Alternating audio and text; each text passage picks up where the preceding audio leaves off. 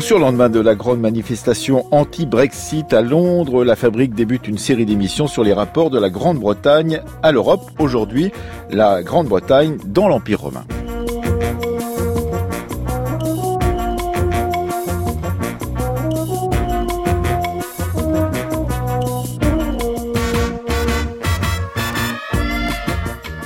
Demain, nous traiterons de la question de l'anglophobie, après-demain de la Grande-Bretagne dans le monde, et jeudi, le documentaire signé Anaïs et Marie-Laure Ciboulet traitera de quatre histoires autour de la Manche. Et aujourd'hui, nous recevons la directrice du Centre d'histoire et d'anthropologie du droit, l'historienne du droit Soisic Kerneis. Elle a dirigé l'année dernière une histoire juridique de l'Occident dans la collection Nouvelle Clio aux presses universitaires de France. Avec elle, nous allons évoquer la Grande-Bretagne romaine, la population, les populations qui la peuplent, mais également le mélange qui s'y exerce entre droit romain et droit local. Puis nous rendrons hommage euh, dans la deuxième partie de cette émission au grand historien et anthropologue euh, Marcel Détienne, dont on a appris la disparition vendredi en compagnie de celui qui fut son élève et ami Christian Jacob. Enfin, Jean-Marc Bastière, rédacteur en chef de Histoire et Civilisation, évoquera le dossier du mois de ce magazine en fin d'émission.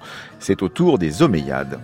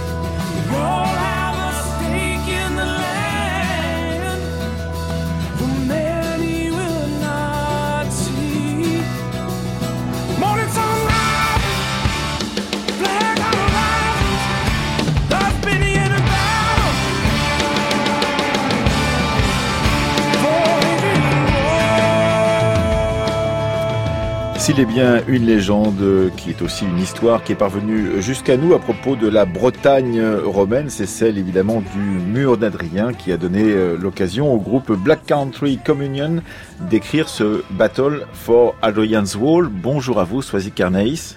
Bonjour. Ce, ce mur d'Adrien, vous le connaissez assez bien, ma foi, euh, pour euh, l'avoir retrouvé dans des documents qui vous servent à votre travail d'historienne euh, du droit, en particulier ces fameuses tablettes de Vindolanda qui ont été découvertes dans les années 1970 et qui ne cessent d'ailleurs depuis de donner des surprises à tous les historiens, toutes les historiennes et toutes les historiennes du droit comme vous. Que sont ces tablettes de Vindolanda, ce fort qui était justement juste à côté de ce mur d'Adrien la Bretagne, puisqu'on ne l'appelle pas encore Grande-Bretagne, la Bretagne romaine.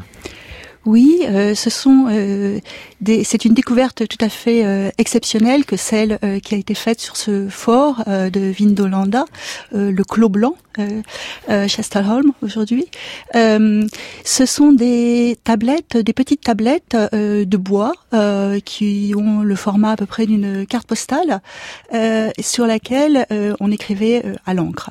Donc c'est un format extrêmement fragile et c'est la raison pour laquelle je parle d'une découverte exceptionnelle parce que euh, a priori, surtout dans ces régions euh, humides, mhm. euh, les tablettes auraient dû disparaître. Et d'ailleurs, beaucoup ont, disparu. Mais là, nous avons eu la chance, si je peux, si je puis dire, que ces tablettes aient été conservées. L'histoire est la suivante. les les garnisons euh, quittant euh, le fort pour euh, peut-être d'ailleurs pour des raisons parce que c'est le, le, commandant du fort le commandant du fort avait intérêt à ce que certaines tablettes ne soient pas découvertes mhm. a mis le feu à, aux archives de Vindolanda. De, ce fort. Mais de ce fort.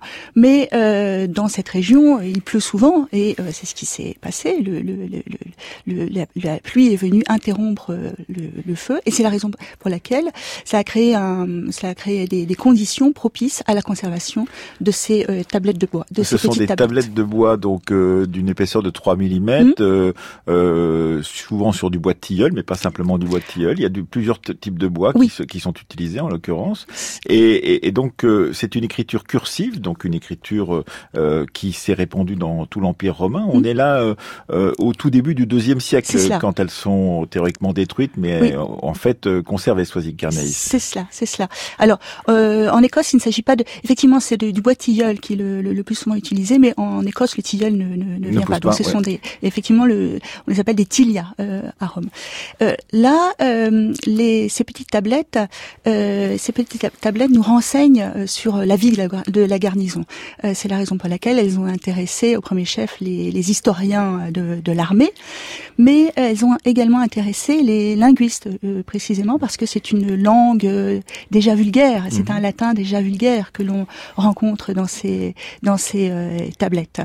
Donc des tablettes qui intéressent l'histoire militaire, qui nous montrent véritablement la vie au camp, la vie quotidienne, la vie quotidienne au camp. C'est-à-dire que l'on va pénétrer dans la cuisine du cuisinier, savoir quels sont les, les mets qui étaient proposés, euh, savoir quelles sont les quelles sont les, les demandes du, du, du, cuisinier. On pénètre également dans les écoles parce que l'on sait que, enfin dans les écoles, dans les ateliers d'écriture, euh, l'on saisit euh, l'écriture malhabile de celui qui peut-être est en train d'apprendre à écrire. Euh, on entre également dans la maison du commandant à travers la correspondance de son de, de son épouse qui va inviter la femme d'un autre commandant pour l'anniversaire de son fils. On saisit également la demande, enfin le, euh, parfois également le, le, sentiment de quelques-uns qui se désolent de la pluie incessante euh, dans ces dans ces contrées. Euh, on saisit également la correspondance entre les deux entre, entre deux commandants qui s'invitent mutuellement.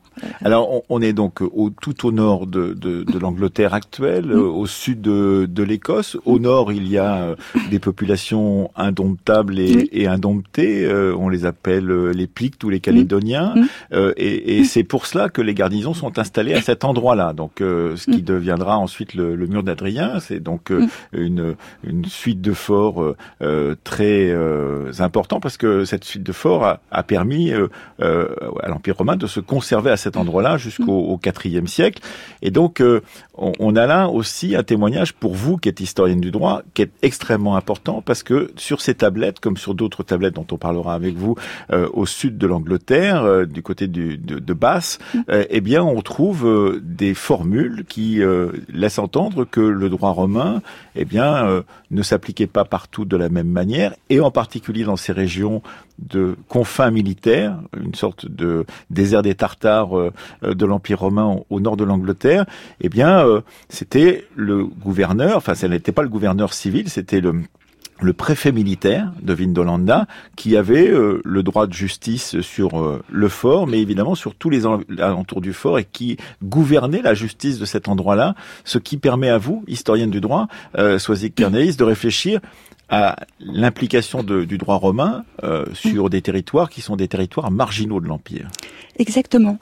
exactement. Pour l'historien du droit, c'est une documentation véritablement fascinante parce qu'elle témoigne de l'emprise euh, de la juridiction euh, militaire euh, dans ces régions. Lorsqu'on parle de la lorsqu'on parle de la frontière, évidemment, il ne faut pas imaginer une ligne, mais davantage un espace. Mmh. c'est un espace frontalier et cet espace frontalier, cette regio, ce tractus, comme tractus du latin distraere qui signifie distraire, retirer. Donc il s'agit d'une portion de territoire qui a été retirée à la juridiction civile du gouvernement et qui est donc, pardon, qui est, donc placé sous la euh, sous la euh, juridiction euh, des, des, autorités militaires.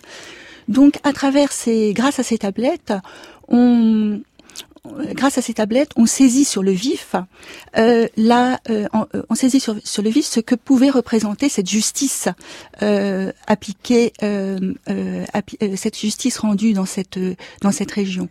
parce que cette justice, vous dites que c'est une discipline. Voilà, parce que vous dites que cette justice, la Respublica est absente de cet espace-là, c'est-à-dire ce qu'on applique généralement dans le reste de l'empire ou dans les dans les endroits les plus centraux de l'empire.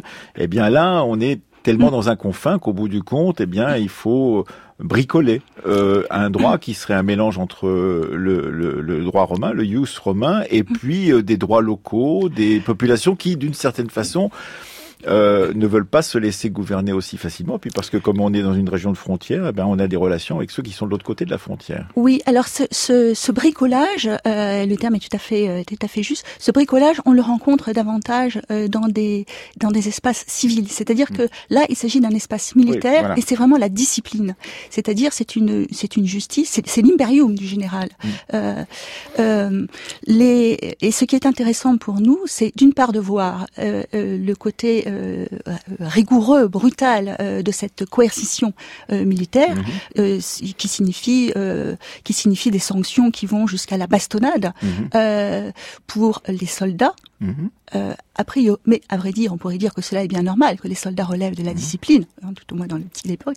Mais ce qui est intéressant pour l'historien du droit, c'est de constater à quel point cette, euh, cette justice militaire va s'étendre, euh, l'emprise, comme je disais tout à l'heure. C'est-à-dire que euh, ce que montrent les tablettes, c'est qu'il arrivait que des civils euh, relèvent également de cette discipline, de cette discipline militaire. Et ce qui est tout à fait fascinant pour nous, c'est de constater que dans ce bout du monde, euh, vraiment dans cette région euh, absolument euh, périphérique, tellement loin de Rome, eh bien, euh, vont apparaître euh, des formes tout à fait nouvelles, euh, à savoir, je veux parler de l'appel. L'appel, mmh. la voie de recours, mmh. que chacun connaît, qui était inconnu dans, dans, dans, dans, le droit classique romain. C'est l'appel au prince, en l'occurrence. Exactement. L'appel à une autorité supérieure. Cette idée que l'on peut faire réformer une décision par une autorité supérieure. Eh bien, cette, cette, cette ces, voies de recours qui vont se développer ensuite dans euh, l'Empire, dans l'Empire tardif, on en a peut-être une des premières applications euh, ici, euh, dans ce euh, bout du monde, à Vindolanda, dans la mesure où un, civil va se plaindre au prince, va faire un appel au prince en raison justement de la sanction qu'il a subie de façon injuste. Alors nous sommes, nous sommes à la fin du, du premier siècle, la conquête n'est pas totalement terminée, c'est compliqué pour les Romains dans cet espace géographique du bout du monde dont vous parlez, de Vindolanda, mais également dans l'ensemble de cette île de de, Bretagne. Ce n'est pas si simple. Il y a eu des révoltes euh, quelques dizaines d'années avant et même euh, une vingtaine d'années avant avec euh, en particulier cette révolte dont on dit qu'elle était dirigée par une femme, euh, Boadicée ou Boudica, mhm, mhm. euh, en 60, qui est un moment euh, très important et, et valorisé euh, par la Grande-Bretagne contemporaine du 19e et du 20e mhm. siècle comme étant une, un mode de résistance, un peu comme on a valorisé chez nous Vercingétorix. C'est ça. Et, et, donc, il y a une femme en plus. une femme en plus. On a une difficulté à gouverner ce, ce territoire. Et, et, ce qui est extrêmement intéressant quand on vous lit, Soisy Kerneis, c'est de montrer la variété des gens qui se situent sur ce territoire. Parce que D'abord, il faut dire que cette euh, légion qui est installée, cette cohorte qui est installée à Vindolanda, par exemple, dans le nord de l'Angleterre, au sud de ce qui est l'actuelle Écosse, eh bien, euh, ce sont des Bataves. Donc, parce que le principe de base euh, du gouvernement militaire de ces régions périphériques, c'est d'envoyer des gens qui viennent d'une autre région mm. de l'Empire mm. pour pouvoir euh, donc euh, discipliner euh, ces, ces, quartiers. Donc là, c'est une neuvième cohorte de Bataves dirigée par Flavius Serialis dont vous avez parlé, qui est un noble batave, qui a été nommé par amitié pour le, le, frère du gouverneur de Bretagne à ce moment-là. Et, et, on a une sorte de petit moment de vie, pourrait-on mm. dire, d'une vingtaine ou d'une trentaine d'années, à la fin du premier siècle, grâce à ces tablettes de Vinolanda, qui, qui nous expliquent effectivement euh, ce qu'est ce mélange des populations euh, à la frontière. Mm-hmm. Oui, tout à fait. Alors c'est vraiment un, c'est vraiment effectivement un point très important euh, que celui-ci, à savoir ce mélange des populations euh, que qu'opère euh, l'empire. Alors il y a effectivement des des, des, Bataves, mais euh, dès euh, le deuxième siècle, on sait que ont été installés aussi, alors un petit peu plus bas, euh, des des populations iranophones, à savoir des des des, des Alains. Qui viennent donc de l'est de l'empire en l'occurrence. On les transporte à l'ouest. C'est ça, c'est ça. C'est des qui sont euh, euh, très prisés par l'armée romaine pour euh, leurs compétences de cavalier. Euh, et ce sont donc, euh, ce sont donc des, des, des colonies euh, de, ce sont donc des colonies d'Alain, des, les, ceux qu'on va appeler les cataphractaires, qui sont établis là. Sont établis également d'autres populations germaniques. Donc, ce, ce, ce, que ce que je voudrais souligner, alors c'est vrai ici en Bretagne, mais c'est vrai aussi bien ailleurs. Partout, hein, oui, bien sûr. c'est ce cosmopolitisme. Et alors, ce cosmopolitisme évidemment, il a des conséquences au niveau, euh, il a des implications juridiques qui m'intéressent, euh, au premier chef comme historienne du droit. Mais euh, ce cosmopolitisme a aussi euh, des incidences, bien évidemment, au niveau culturel. Et on a pu dire, alors, on a pu dire que une bonne partie de la légende arthurienne, mmh. On a pu dire que l'image de cette de cette épée fantastique mmh. Excalibur, que la coupe du Graal, etc euh, avait peut-être des origines, trouvait peut-être ses origines précisément euh, dans ces euh, colonies, euh, dans ces colonies euh, iran, iranophones. Iran, iranophones. Mm. Alors, quand on, on regarde cela de, de, plus près avec vous, en tant qu'historienne du droit, on s'aperçoit aussi que les populations qui sont faites prisonnières, par exemple, qui ont combattu l'Empire mm. romain, peuvent être installé à l'intérieur de cet empire sous un statut euh, particulier que j'ai découvert grâce à vous, qui est le statut de déditis. Euh, et donc ces, ces déditis, sont euh, des troupes qui sont des troupes donc vaincues par l'empire romain, qui ont porté les armes contre l'empire et qui néanmoins ont un droit particulier à l'intérieur de cet empire qui, qui perdurera ce mm. droit particulier même après l'édit de, de 212 euh, qui est cet édit qui accorde la citoyenneté romaine à l'ensemble des, des, gens qui vivent euh, sur le territoire de l'empire mm. romain.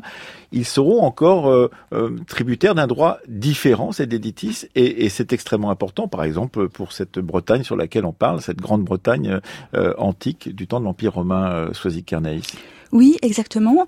Euh, pour être plus précise, et puisque nous, nous, nous étions euh, sur, le, sur, le, sur le mur d'Adrien, les archéologues euh, ont pu retrouver euh, les traces d'habitats extrêmement temporaires mmh. au, au, nord du mur d'Adrien, des sortes de, de, de, de camps de camps euh, dans lesquels euh, se trouvaient des populations pour une durée très déterminée. Alors bon, je, je ne suis pas archéologue, hein. mais ce qui m'a intéressé, c'est de mettre en relation ces, ces, témoignages archéologiques avec des sources, alors des sources littéraires et également des sources épigraphiques qui témoignent précisément de euh, cette pratique de la déportation euh, des euh, populations vaincues d'un front à un autre.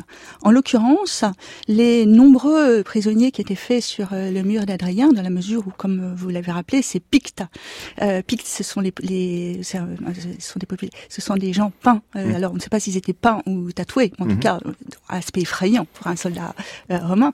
Donc, ces Pictes régulièrement, régulièrement euh, euh, passe, pa passer, passer, enfin tenter, de, tenter de, passer la frontière et étaient, euh, enfin certains étaient capturés et euh, à partir du deuxième siècle après Jésus-Christ, donc de façon concomitante à euh, l'établissement de la frontière. C'est vraiment un processus euh, euh qu'il faut replacer dans la perspective de, cette, de l'établissement de la frontière. Ces populations vont être donc dans un premier temps euh, entreposées dans ces, dans, dans, ces camps, enfin on peut l'imaginer, on peut le supposer, mmh. et déplacées pour être établi, alors au deuxième, euh, au deuxième et troisième siècle, dans une région, euh, dans une région euh, fragile, dans une région vulnérable euh, pour l'empire, à savoir l'espace compris entre le Rhin et le Danube, ce qu'on ce appelle les, les, les, champs, des, les champs, les champs d'écumates. Là, l'épigraphie l'épigraphie témoigne de la présence de Bretons, des unités numérus, des, des, unités de Bretons. Alors, il ne s'agit pas du tout d'unités régulières, de l'armée romaine. Les unités régulières, c'était les légions et les auxiliaires. Là, il s'agit d'unités irrégulières. On les appelle les numéries, c'est ça? Les numéries, c'est cela. Ou les, alors, les numéries dans un contexte militaire, mais l'épigraphie nous parle aussi de natio, de nationes, les, les, les, traités des militaires aussi également. On peut dire qu'il s'agit des premières nations, euh, les premières nations euh, européennes. Donc ces populations euh, bretonnes, euh, au sens large du terme, hein, parce que les pics n'étaient pas forcément des, des, des bretons. Enfin bon, je, euh, donc c'est, en tout cas ils s'appelaient. C'est ça qui est intéressant, c'est le processus de constitution de ces nations. Mm il s'appelle Natio de Breton, Natio de Calédonie. ont été établis dans ce coin euh, euh, des, des, germaniques, des bretons. Euh, donc on a là il y a encore une forme de, de, de, de cosmopolitisme. Et alors, et ce qui est intéressant, c'est que vous dites que c'est déditis, donc ces, ces populations qui ont combattu l'Empire, qui ont pris les armes contre l'Empire, qui ont ensuite été faites prisonnières et ensuite utilisées à l'intérieur de l'Empire, c'est un peu une barbarité intérieure à l'Empire. Mm. C'est-à-dire que on leur maintient mm des euh, coutumes, des droits mm. euh, qui leur sont particuliers, alors qu'on veut justement unifier mm. au point de vue juridique le reste de l'empire. Eh bien, il y a ces gens-là qui vont rester très longtemps mm. justement avec leurs coutumes et leurs droits euh, singuliers, ce qui pose question à l'historienne du droit que vous êtes, choisi Carnaïs. Oui, oui, Alors effectivement, il y a là une différence, tandis que les, les auxiliaires subissaient un entraînement pour justement apprendre à combattre à la romaine.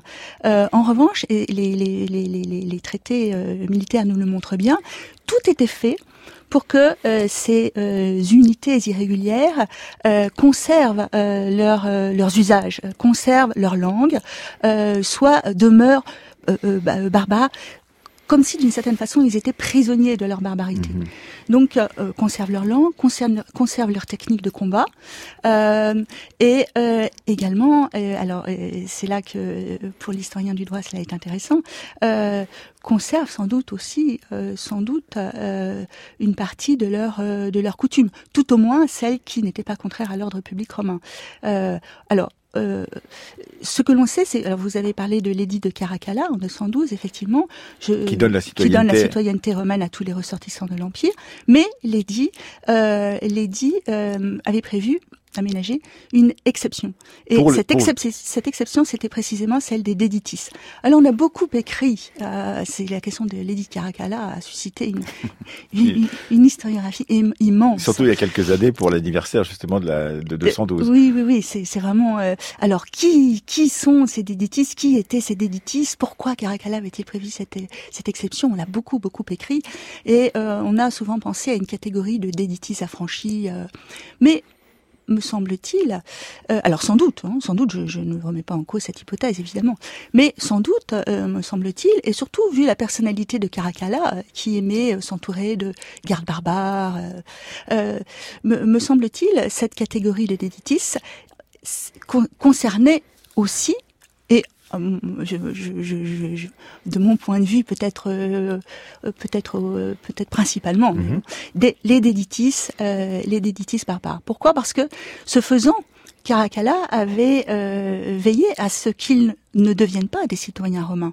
Parce que s'ils étaient devenus des citoyens romains, euh, comment les utiliser de cette façon-là? Comment euh, les utiliser?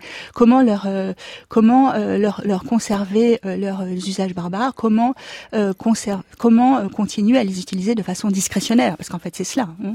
Surtout que il faut dire que il y a des attaques régulières, que ce territoire romain de la Grande-Bretagne actuelle, Bretagne romaine de l'époque, n'est pas totalement sécurisé, pourrait-on dire. On mm. crée des cités, on crée des routes. Évidemment, il est euh, euh, mis à, à, l'aune du reste de l'empire, mais néanmoins, il y a toujours euh, des révoltes qui se déroulent mm. régulièrement et que parfois, eh bien, on va faire appel à ces barbares, par exemple du côté, je crois, du pays de Galles, pour pouvoir protéger les côtes. Des mm. marins barbares vont devenir des, des, des auxiliaires de, de l'armée romaine classique, d'une certaine façon, pour protéger les côtes qui sont attaquées par des populations qui viennent de, de l'extérieur. Donc on utilise ces, ces, barbares de manière un peu particulière au sein de cet empire et en particulier dans cette île de Bretagne. Exactement, euh, exactement. L'empire a créé des réserves, des réserves de militaires, des deux côtés de l'île en fait. Hein. D'une part, des réserves à l'ouest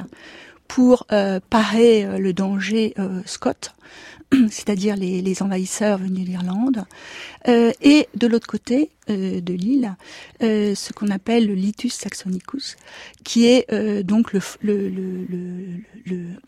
la frontière, l'aménagement de réserve contre cette fois-ci le danger euh, saxon. Et à chaque fois, ce sont ces communautés de barbares qui sont utilisées.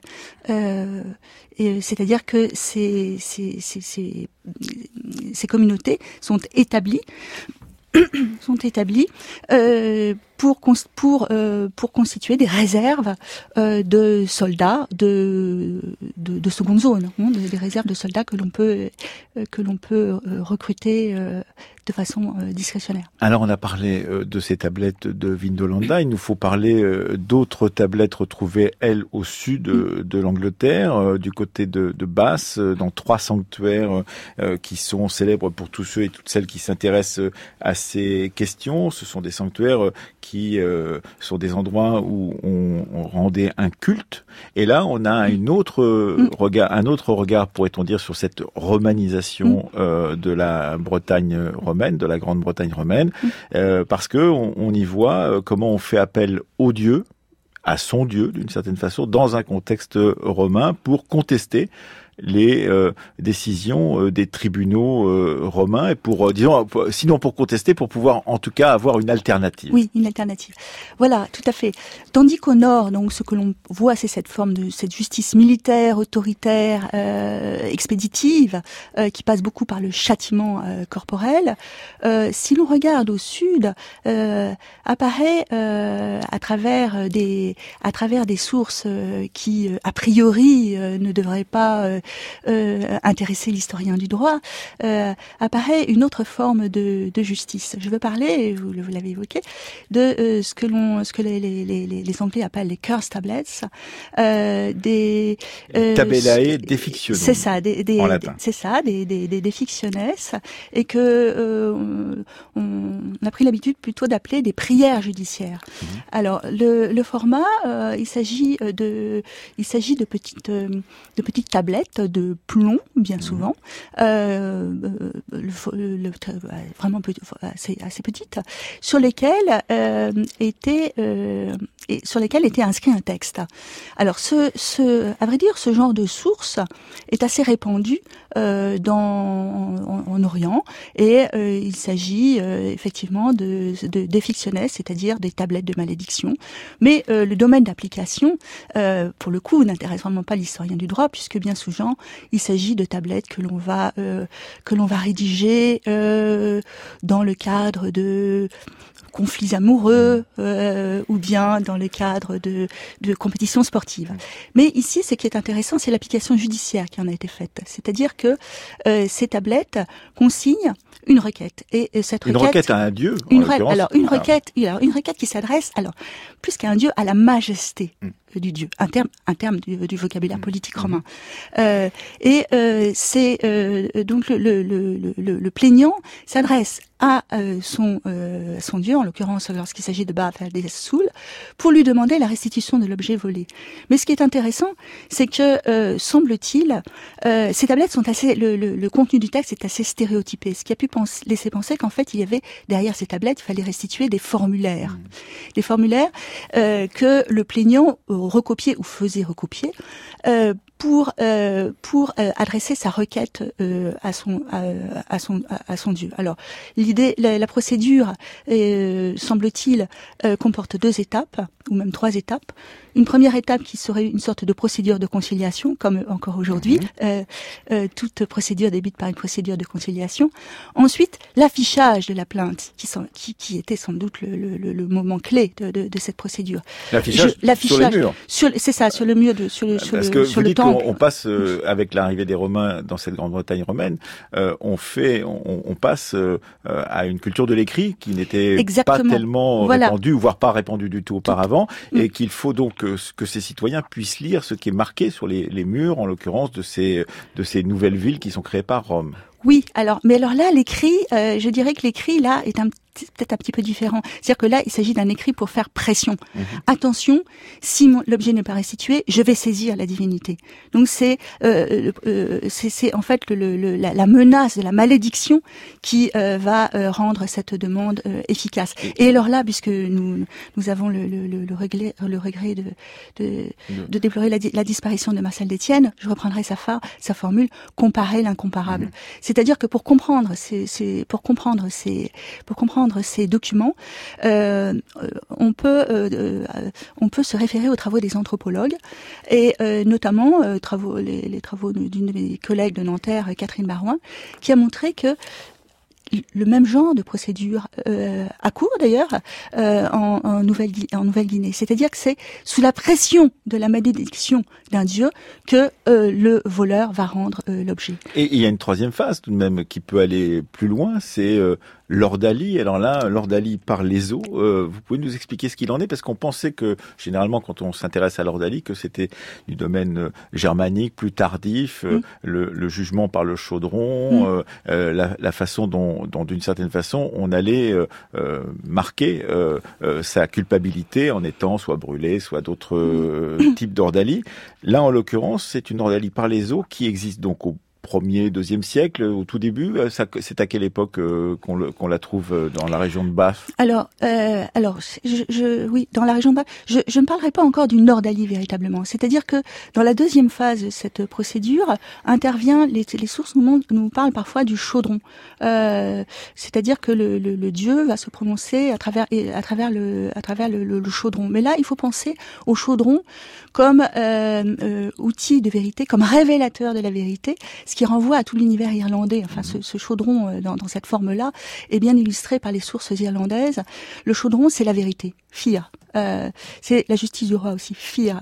Fear, la vérité. Donc là, c'est le chaudron, mais plutôt comme un outil de divination. Mhm. Il n'est pas encore une Nordalie. Euh, pour qu'il devienne une Nordalie, il me semble que euh, il faut attendre un petit peu, c'est-à-dire le quatrième siècle après Jésus-Christ, puisque une, une, une source euh, du même genre, encore une tablette de plomb, euh, nous montre à Trèves, le, effectivement, le, le, le chaudron devenu une ordalie, en fait comme un équivalent de la torture que euh, subissait le plaignant euh, civil. Euh, donc là, là ce que, en fait, ce que, ce, ce par-delà tous ces détails, ce que je voudrais montrer, c'est ce processus d'acculturation qui se produit dans ces dans, dans, dans, dans, ces régions en raison justement de, du, du en raison justement des, des, des, des coutumes propres de ces populations. L'empire a dû aménager. Accepte voilà. un aménagement de son droit. On passe du, du ius au directus, du du droit romain euh, à, autre chose qui va devenir le droit en l'occurrence. Mais dans ce moment de et dans cet espace géographique qui est la Bretagne romaine, vous dites eh bien il y a, il y a un changement, c'est-à-dire qu'on accepte que d'autres modes de droit puissent s'exercer à certains moments sur ce territoire romain. C'est cela, c'est cela. Quand on parle du droit romain, il ne faut pas imaginer le droit romain, le droit romain au, singulier justement. Il y a bien des formes de, de droit romain. On pourrait prendre l'image d'un jeu de miroir, si vous voulez. Euh, et donc une, une, une des images du, du, du, droit romain, enfin certaines images du droit romain, euh, renvoient euh, précisément l'image d'un droit alors déformé, diront les juristes. Euh, ça n'est pas conforme euh, à la règle, mais précisément, euh, s'adapte. C'est ça, c'est cela. C'est dans cet écart que se que que que que que se, que se nourrit la vitalité du droit. Parce que pour les gens, les gens qui ces tablettes dont je parlais, il y en a des centaines. Ce n'est pas une petite. Euh, vous dites qu'on en, en a trouvé 1600 à ce jour sur les trois grands sanctuaires de, du sud de la, ça, de la et il faut et il faut en imaginer bien d'autres en fait. C'est une procédure qui avait cours. Alors uniquement en matière de vol, uniquement en matière de vol. Mais les gens y croyaient. Et donc, qu'est-ce que c'est que le droit? Peut-être euh, l'important c'est que les gens y croient. Et, vous dites aussi, euh, c'est très intéressant que euh, au fur et à mesure qu'on avance dans cet empire euh, romain euh, finissant, eh bien, on va avoir euh, des bouleversements qui sont dus à la présence de ces barbares entre guillemets sur le sol romain depuis longtemps. C'est-à-dire que vous expliquez qu'ils ont toujours été là, que ce ne sont pas des invasions qui arrivent comme ça, comme on l'a souvent raconté. Ils sont là, ils sont présents, ils ont leurs droits, ils ont, ils ont même la volonté, dites-vous, de faire construire des nouveaux temples pour leurs dieux euh, que dans certains endroits de cette Bretagne romaine, on va construire des temples euh, alors que la, la, religion chrétienne s'est déjà installée, euh, c'est la religion de l'Empire au IVe siècle. Et ça, c'est assez surprenant. C'est-à-dire qu'il faut leur rendre grâce pour les, disons, les, les avantages qu'ils accordent à cet Empire romain.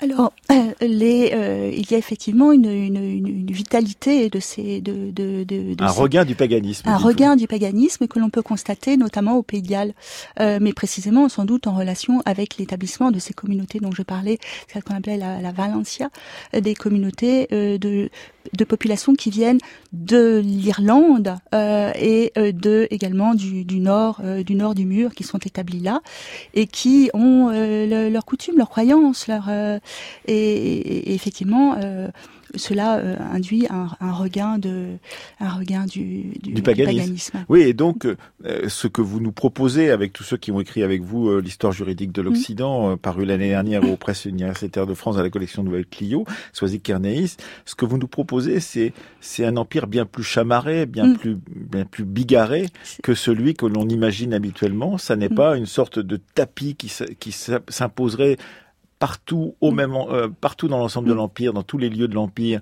avec un seul droit qui s'imposerait, mais c'est quelque chose de bien plus euh, bien différent. Voilà, effectivement, ce que nous avons essayé de montrer euh, dans cet ouvrage, c'est la c'est la diversité de l'héritage de Rome.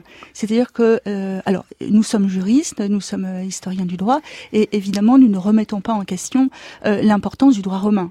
ce n'est pas du tout notre idée. Simplement, nous voulons montrer que à côté de ce droit euh, romain et à côté aussi de ces des formes juridiques, des, formes juridiques ordinaires, euh, il y a euh, un autre, il y a il y a d'autres façons de penser la norme qui se sont développées en relation justement avec ces établissements barbares. Donc ce que l'on a essayé de restituer, mais la tâche n'est pas toujours facile parce que évidemment les sources sont là beaucoup moins nombreuses et qu'il faut aller les chercher justement parfois dans les poubelles des camps ou dans les ou dans les ou, dans les temples.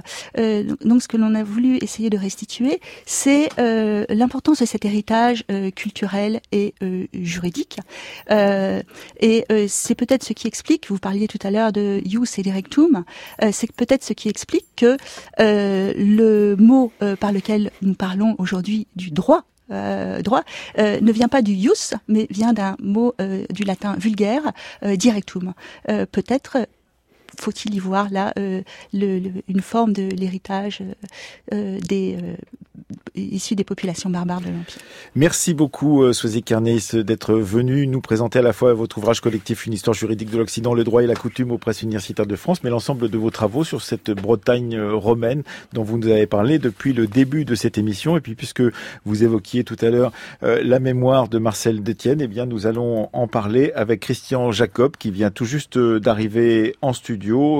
Christian Jacob connaissait Marcel Détienne, le grand historien et anthropologue de la Grèce antique et pas simplement de la comparaison justement entre des cultures euh, très différentes depuis 1977. Il va nous en parler tout de suite après un extrait du Gai Savoir. C'était en, en 2000. Gérard Gromer recevait sur France Culture Marcel de Tienne à propos justement de comparer l'incomparable.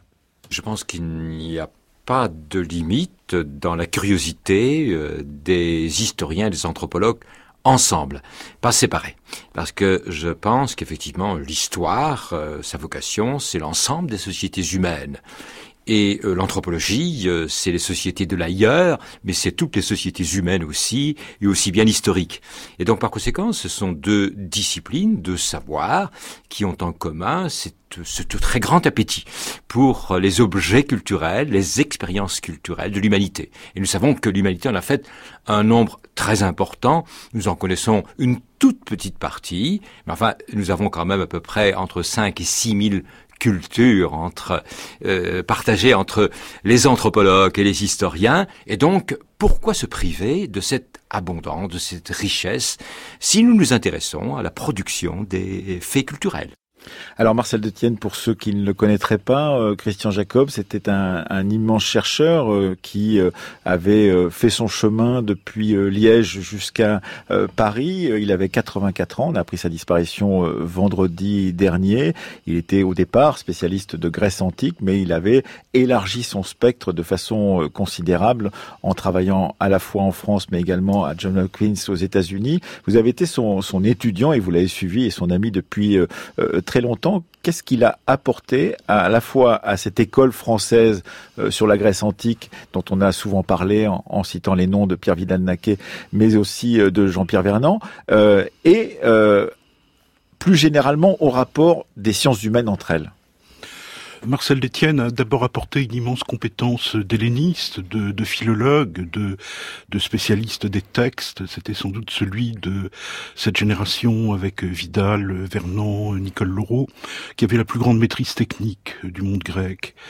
Il a aussi apporté des questionnements qui ont évolué au fil des années. Euh, on pourrait dire que ses premiers travaux se situaient un petit peu dans le, le prolongement des, des, questionnements de Jean-Pierre Vernant, mhm. euh, de la tradition de la psychologie historique, avec euh, une réflexion, par exemple, sur la vérité, avec son livre les, Maîtres de vérité, et aussi ce magnifique ouvrage Les ruses de l'intelligence, la métisse chez les Grecs, qui reste un, livre incontournable, qui a eu une des répercussions immense, enfin, que l'on pense par exemple à Michel de Certeau et, d'autres. Et il y a eu une seconde étape, on pourrait dire, qui a été celle de l'anthropologue qui a voulu euh, approfondir finalement les, méthodes de Claude Lévi-Strauss dans les dernières mythologiques et, et dans la geste d'Adiswald, avec ce livre encore magnifique, Les Jardins d'Adonis, mmh. la mythologie des aromates euh, en Grèce ancienne. Euh, c'est un livre plein de senteurs, de paysages exotiques, euh, où on se promène des fenêtres d'Athènes jusqu'au désert d'Arabie. C'est une magnifique leçon de méthode. Et cet anthropologue euh, a aussi travaillé avec Vernon sur la cuisine du sacrifice. Et je dirais qu'une troisième perspective a été celle du comparatiste.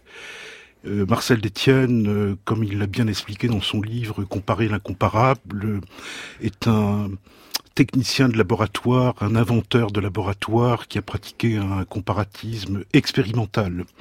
Et il me disait souvent, euh, prenons quelques gouttes du Japon, d'Afrique, des Cosaques d'Ukraine, mettons-les sur la Grèce et voyons ce qui se passe. Donc une démarche extrêmement expérimentale. Parfois, il y avait des trous, des changements de couleur, des changements de visibilité, et ça donnait lieu à tout un ensemble de livres absolument remarquables. Parce que euh, la particularité aussi de Marcel Détienne, c'était de détester l'enfermement euh, disciplinaire, de haïr l'enfermement du national. Il a beaucoup travaillé contre l'identité nationale qu'elle s'était développée euh, en, en Europe depuis euh, le début euh, du nouveau millénaire, pourrait-on dire, et il n'aimait rien tant que de provoquer. Il a provoqué, y compris ses, propres amis. Euh, il a provoqué les historiens ou les historiennes qui voulaient rester dans un cadre national en disant mais non, il faut aller voir totalement ailleurs, Christian Jacob? Effectivement, Marcel Détienne était quelqu'un qui euh, aimait la controverse parfois et, qui n'hésitait pas à monter au front. Euh, moi, je garde le souvenir euh, de polémiques contre des hellénistes beaucoup plus traditionnalistes dans les années 80 et qui s'opposaient très vigoureusement à cette école. Détienne était un partisan de l'ouverture, de l'ouverture et de, de l'intelligence, des Russes de l'intelligence, on pourrait on pourrait dire, et il apprenait ce dialogue entre anthropologues, sociologues, philosophes et, historien pour, euh, dans les dernières années de, de sa carrière, euh, revenir à des questions fondamentales, l'identité, l'autochtonie, euh, qu'est-ce qu'être un comment, Français de Comment être autochtone, voilà, de pur athénien aux Français racinés. C'était lui qui avait trouvé cette formule, effectivement, contre les racines. quand on est historien, on ne peut pas rester accroché à ses racines. Tout à fait. Et il y avait bien entendu des, des enjeux politiques qui restent malheureusement tout à fait d'actualité aujourd'hui. C'est-à-dire, ce sont certainement des textes qu'il faut Il faut donc relire à la fois comment être autochtone, du pur athénien en français raciné, rendre un hommage à, celui qui les a édités, Maurice Hollander, qui était aussi très proche de Marcel Détienne et qui continue à travailler dans la librairie du 21e siècle, à, à publier des auteurs singuliers comme Marcel Détienne, et puis comparer l'incomparable et tous ces livres du début de la carrière de Marcel Détienne, donc qui sont ceux qu'il avait travaillé en particulier avec euh, Jean-Pierre Vernant. Jean-Pierre Vernant avec lequel parfois il, il avait des, des conflits d'interprétation. Il trouvait que Jean-Pierre Vernant était trop revenu justement sur euh, le territoire national, sur l'histoire et, et, avait perdu un peu cet aspect qu'il avait au départ et qu'il avait séduit, euh, lui, d'ouverture, Christian Jacob. Oui, dans les dernières années, il y a eu effectivement des euh, une controverse avec euh, Jean-Pierre Vernant euh, sur les, les, limites, les frontières, l'extension du champ de cette recherche sur le monde grec. Doit-on rester enfermé dans cette civilisation ou au contraire faut-il l'ouvrir, la mettre en jeu, la mettre en risque par le biais du, du comparatisme? Merci beaucoup Christian Jacob d'être venu quelques minutes nous parler de l'œuvre de celui dont on a appris la disparition vendredi dernier. Merci d'être venu à la Fabrique de l'Histoire pour parler de Marcel Detienne.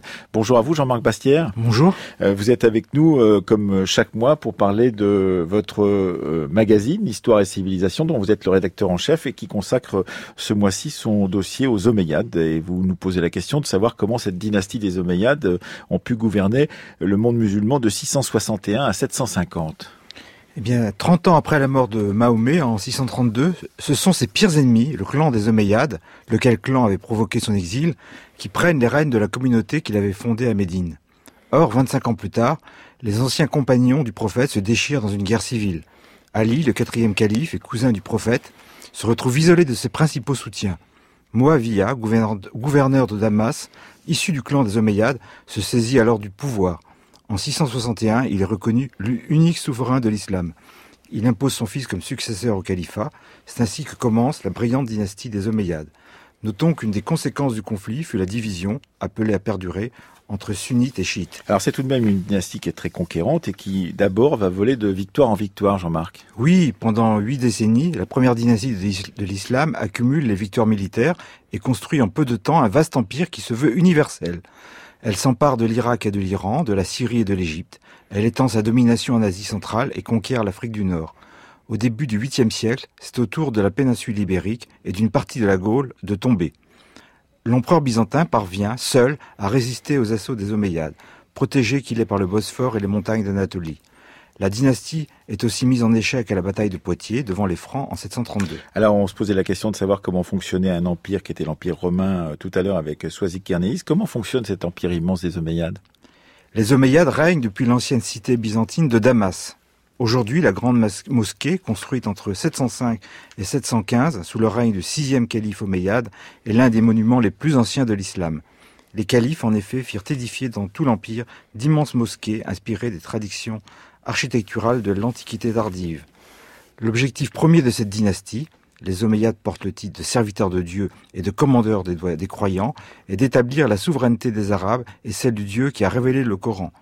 Cependant, les guerriers arabes ne représentent qu'une infime minorité. Ils constituent une élite militaire héréditaire qui ne, payait pratiquement pas d'impôts et vivait de généreuses pensions. Quant aux populations soumises, elles sont autorisées à garder leurs religions ancestrales. Les Omeyyades se contentent de reprendre les structures bureaucratiques des empires précédents. Il fallut du temps pour que l'arabe s'affirme comme langue de l'État, et plus encore pour qu'une partie des fonctionnaires soit remplacée par des musulmans. Alors quel fut leur rôle religieux à ces Omeyyades, euh, d'après ce que vous avez pu euh, dire dans votre magazine Histoire et Civilisation, Jean-Marc Bastière? Eh bien, les Omeyyades jouèrent un rôle capital dans la formation du dogme musulman et des rites communautaires. C'est durant leur règne que le terme d'islam désigne de façon définitive la nouvelle religion, distincte des autres monothéismes bibliques. À la fin du 7e siècle, ils firent promulguer une version unifiée du Coran. Ils mettent au centre du dogme musulman la croyance en la prophétie de Mahomet. Ainsi, Abd al-Malik fit inscrire sur ses monnaies et ses monuments que Muhammad, fut l'envoyé de Dieu.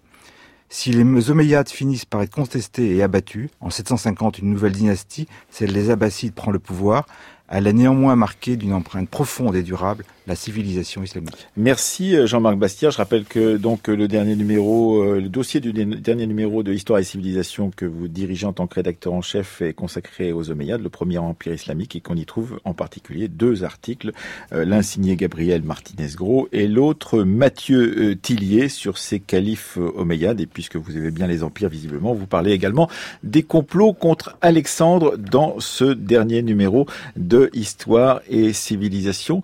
Un dernier petit mot, euh, Christian Jacob, à, propos euh, euh, de la disparition donc de Marcel Détienne. Vous, en tant qu'étudiant, il a bouleversé vos, propres visions des choses. Comment avez-vous envisagé justement son enseignement avant de devenir son ami et de travailler avec lui? Oui, absolument. Enfin, j'étais son, son, disciple. Je lui dois tout mon cheminement intellectuel. Et votre volonté, vous aussi, euh, de comparer, de, comparer tout le temps, d'élargir, de questionner et de considérer l'Antiquité comme un terrain parmi d'autres. Je garde le souvenir d'un d'un maître extraordinairement généreux, disponible pour ses étudiants, euh, avec beaucoup d'humour, beaucoup d'inventivité, de, générosité. Enfin, voilà. C'est donc c'est une immense peine pour euh, tous les gens qui l'ont connu et c'est un esprit aussi. C'était, c'était un, oui, une approche qui était si particulière. Et on rappelait qu'il était natif de, de Belgique et, qu'on voulait toujours le considérer comme français, mais il, rappelait toujours qu'il n'était pas euh, français d'origine. Enfin, il était natif Tout à de fait. Liège. Mais on pourrait dire que c'était le plus italien des Belges, avec de l'humour, de la vivacité, de la pétulance. Euh. Et vous-même, Soisy Carnéis, puisque vous êtes intervenu, vous me disiez euh, avant cette émission que comparer la comparable avait été un, un très grand euh, choc dans votre carrière d'historienne du droit. Tout à fait, euh, parce que je, un certain nombre de sources, me semble-t-il, ne peuvent être comprises que justement si l'on on essaie de les comparer à ce qui, a priori, n'a rien à voir. N'a rien à voir. Exactement. Merci beaucoup, merci à vous, Soisy Carnéis, merci Christian Jacob d'être venu, merci Jean-Marc Bastière.